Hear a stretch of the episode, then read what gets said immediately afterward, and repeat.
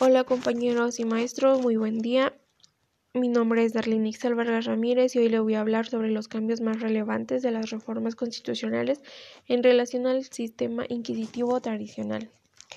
Los trazos históricos del proceso penal han sido una sucesión entre los procesos inquisitivos y acusatorios. En la parte primera se sostiene que el proceso acusatorio corresponde al ideal del enjuiciamiento penal de los estados democráticos de derecho, en cambio que el modelo inquisitivo responde a la concepción de gobiernos autócratas autoritarios y totalitarios. Enseguida se establece el contenido de la reforma constitucional penal principalmente su armonización con los principios contenidos en el Pacto Internacional sobre Derechos Civiles y Políticos, la Convención Interamericana sobre los Derechos Humanos. Se hace ver que el Poder Judicial de la Federación requiere una radical transformación en su estructura primaria. Tribunales unitarios y, colegiados de circuito, juzgados para poder afrontar exitosamente la implementación del sistema penal acusatorio. En México, previo a la reforma constitucional publicada en el Diario Oficial de la Federación el 18 de junio del 2008, salvo excepciones con distintos métices. Nuevo León, Chihuahua y Oaxaca, los procesos penales se conformaban por actos escritos en lo que la intervención del juez en la recepción y valoración real de los medios de prueba era prácticamente escasa. Un sistema de justicia penal que asignaba valor probatorio pleno a la información obtenida en la investigación realizada por el Ministerio Público en perjuicio de la que recaba durante el proceso que poco a poco a estimular que el juicio se convirtiera en una actividad dialecta precedente de la resolución judicial.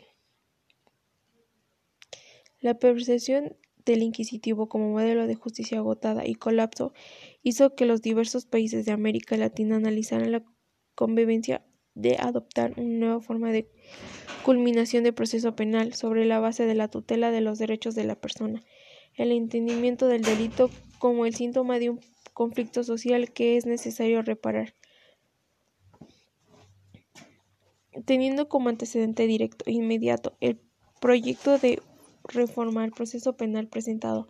en 2004 se buscaba transformar a este, así como los resultados del informe del trabajo de detención arbitraria en México, elaborado por Naciones Unidas, y con el objetivo de armonizar el enjuiciamiento penal mexicano a los principios contenidos en el Pacto Internacional sobre los Derechos Civiles y Políticos, la Convención Interamericana sobre los Derechos Humanos, entre otros, se generó una reforma estructural en materia de seguridad pública y justicia penal que culminó en derecho público el día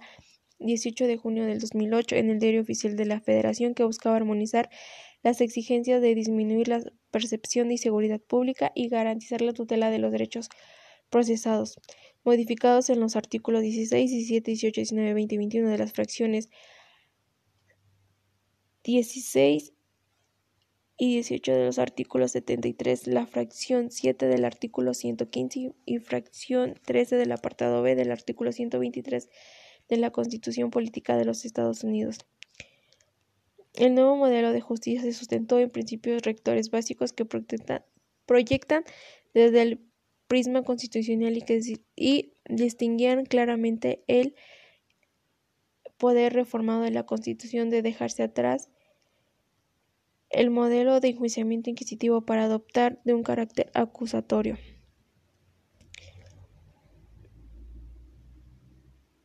Después de cuatro años, la vigencia de la reforma constitucional en materia de seguridad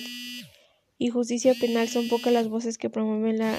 regresión al modelo de enjuiciamiento penal tradicional de corte inquisitivo, ya que no se cuestiona la necesidad de transformar el sistema de justicia para ajustarlo a las excepciones de un régimen democrático de derecho. Los cuestionamientos ahora se encaminan a detener cuáles son las acciones necesarias para asegurar que el nuevo modelo de justicia penal mexicano se implante exitosamente y sea el motor del cambio de un sistema de justicia que la población percibe aquilodosa, esclerótico y eficaz para dar solución a los problemas de la comunidad. Las inquietudes se dirigen a encontrar fórmulas eficientes que permitan la migración de un proceso inquisitivo a un carácter acusatorio adversarial, sin incurrir en actividades que desvíen eficaz funcionamiento de la reforma constitucional, eliminando las metodologías de trabajo que, habiendo probado su eficiencia en el proceso inquisitivo, se muestran absolutamente inadecuadamente de este modelo de administración de justicia.